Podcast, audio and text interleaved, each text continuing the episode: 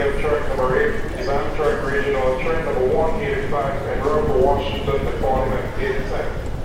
国际换日线。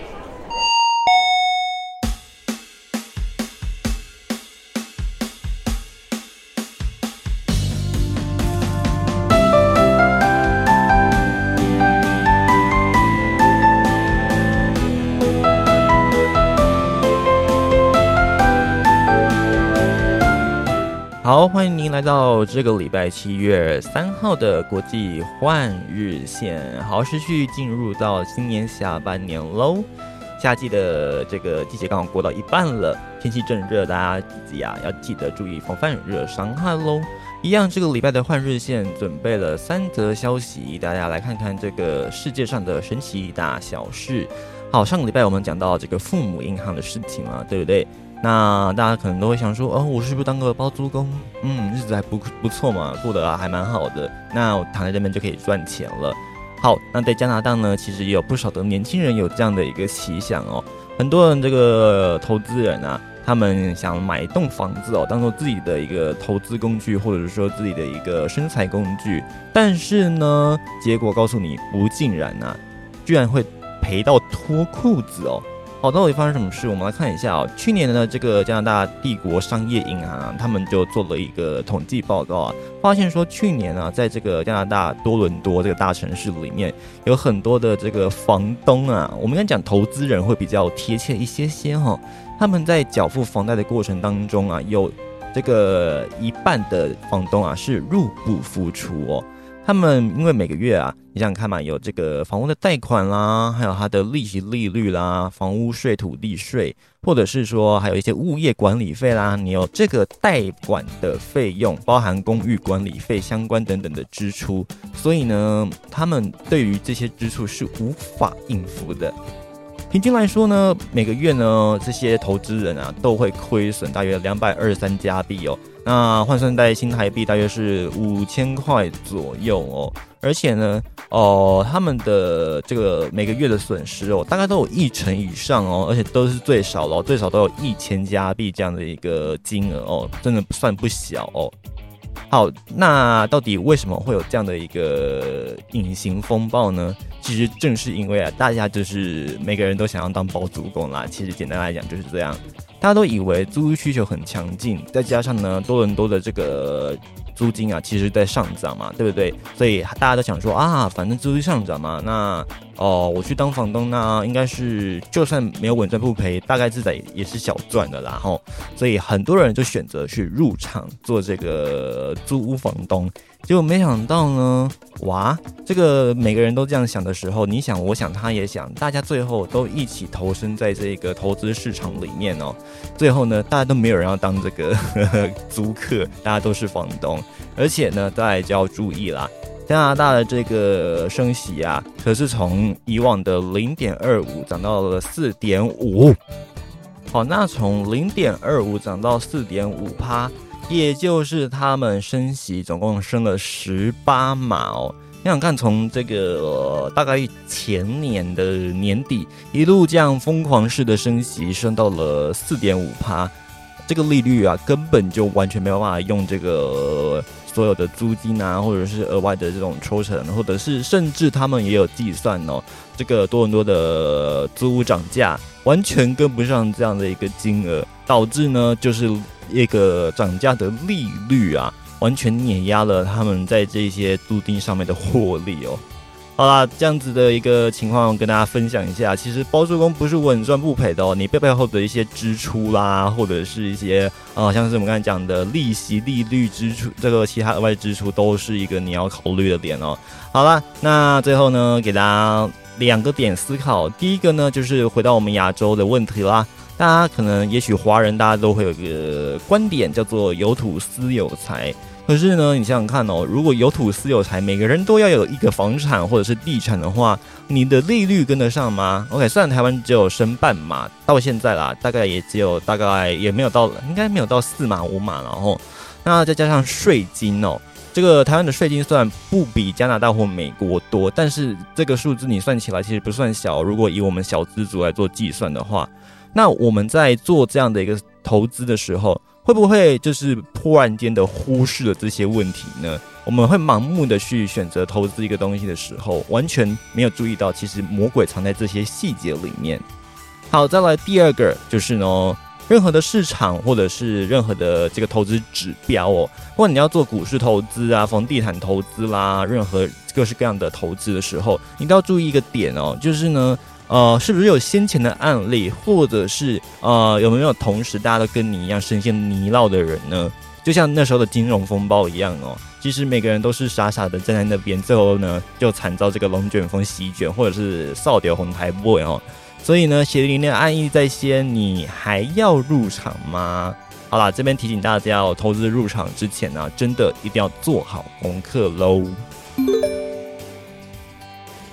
好，房子太多，结果没人住也是一个问题，大家都抢着当房东，却没有租客。可是接下来在这个国家，可能租客会比房东还要多。这个是菲律宾哦，他们呢可攀升到了这个全世界啊，人口红利没有增加，但是呢人口增加却是最多的哦。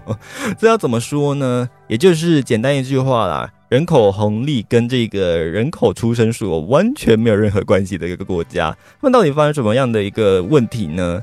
好，今天呢，我们就进入这个在我们台湾很临近的国家菲律宾。我们来看一下他们的生育率啊，实在是高到吓死人呐！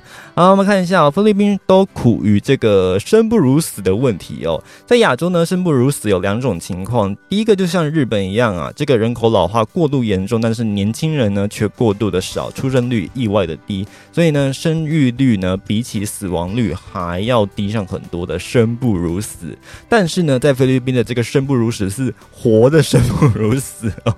天哪，这个人口出生数。实在太多，好了，他们苦于这个生育率过高的一个问问题，所以呢，他们政府呢，虽然说有努力的想要就是靠现金补助来帮助民众啦，就是培养这个不管是小孩啦，或者是任何的指引开销，可是毕竟政府的能力还是有限，再加上我们知道菲律宾政府其实并不是特别的富有，所以嗯，好像就没有办法指应这样的一个社会情势了。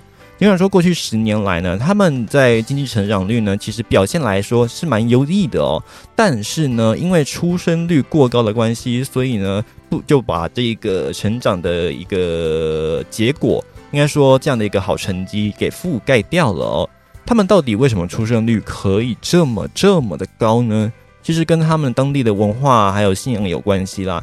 首先呢。呃，这篇呢是讲到了他有这个天主教信仰，不过这个天主教的信仰在海螺的认知看来，其实应该不会是主要原因哦。最大的问题还是在这个卫生医疗上面。对于这个传统文化来说呢，生多就代表这个劳动力多嘛，所以他们的文化上就会觉得。多子多孙至少可以帮助自己家里的劳动力上升。那女儿嫁出去的话呢，至少啦，反正就呃还可以有得到什么一些嫁妆什么有的没的，那帮助这个文化传承之类的。好，总之呢，这样的一个任何的传统想法，都造就了他们现在啊生育率过高的一个问题哦。好，那政府的资源是固定有限的嘛？可是呢？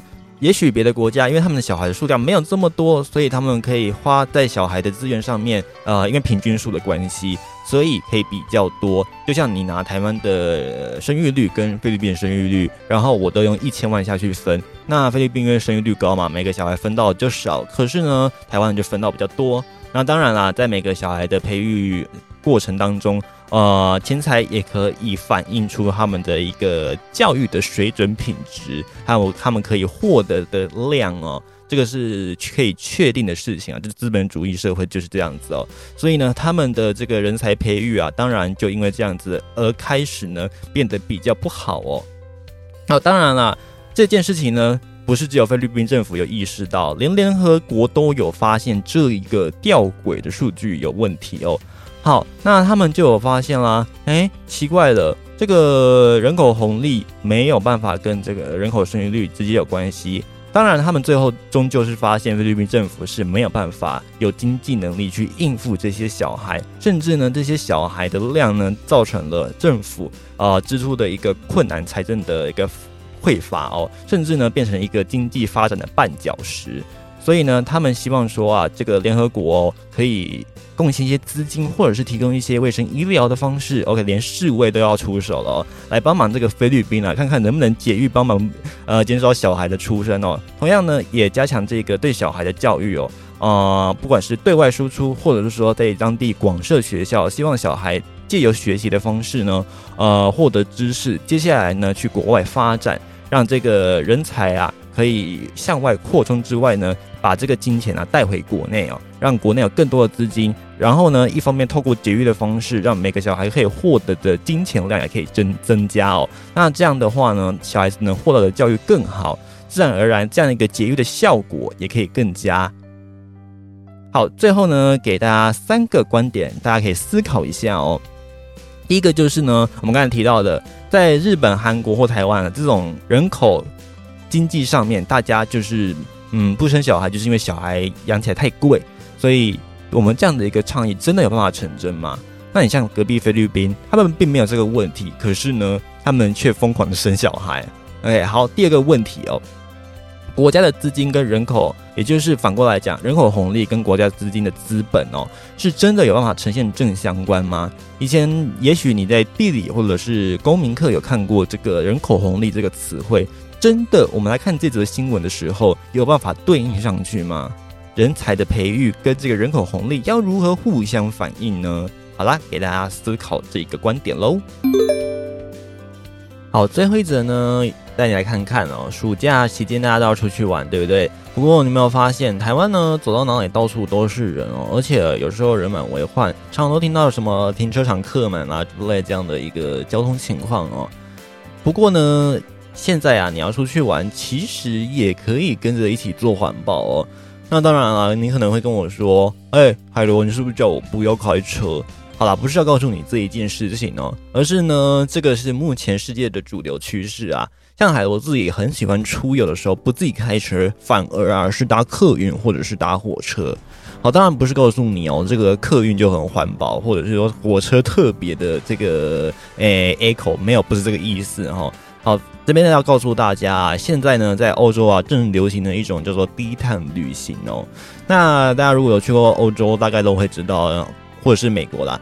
那他们都是习惯以飞机当做他们的移动工具，因为各个距离都远嘛，对不对？再有跨国，所以呢，飞机当然相对来说就快很多。不过呢，飞机其实碳排量啊算是偏高的哦，所以他们呢开始就是吹起了一个低碳旅行风。再加上呢，今年啊，这个欧盟已经开始要推行这个碳税或者是碳排放的这一些啊，不管是议题费用相关的政策哦。所以他们的低碳旅行呢，慢慢的、悄悄的，国家也开始配合起来了。